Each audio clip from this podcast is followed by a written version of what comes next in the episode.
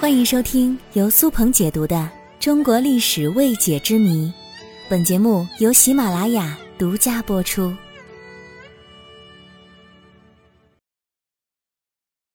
三妻四妾指的是哪三妻哪四妾呢？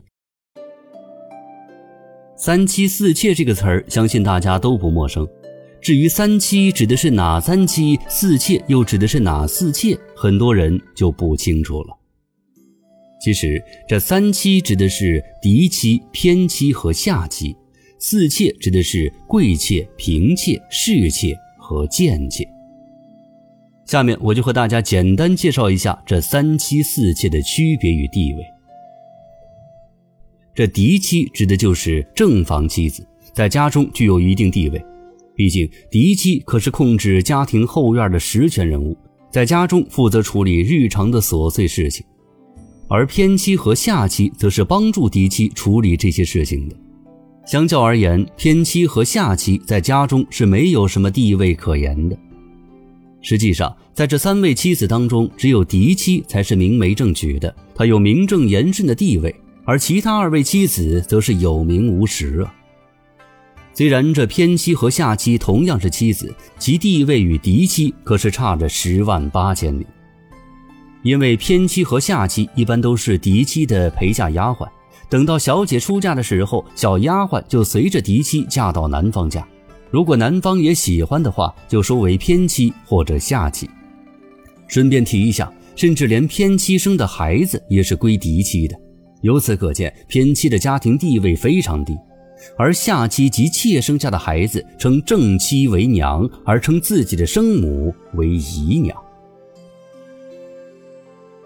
再来说说四妾，有贵妾、嫔妾、侍妾和贱妾。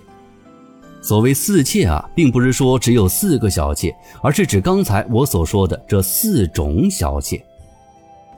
在先秦时代，一般只有贵族嫡女可以光明正大出嫁，而庶出之女就没有这么好的待遇了。不过，贵族家庭出身的庶女，毕竟也是大户人家出来的，有一定的身份地位，是不可能嫁给普通百姓的。所以，他们都会嫁给有社会地位的有钱人。这种小妾就是地位最高的贵妾。如果正妻去世，他们大概率是会替补为正妻的。而嫔妾呢，就是普通的妾室，会在官府里备案，迎娶之时会搞一些简单的仪式。她的地位仅次于贵妾。另外，古代的权贵阶层和大户人家往往会有大量的女仆。这些女仆常年伺候男主人，难免日久生情，或者女仆长得太漂亮，被男主人看中了，也是很有可能的事情。这个时候，女仆就会升级为小妾，当然也可以理解为同房丫头，那就是白天伺候一家子，晚上伺候老爷子。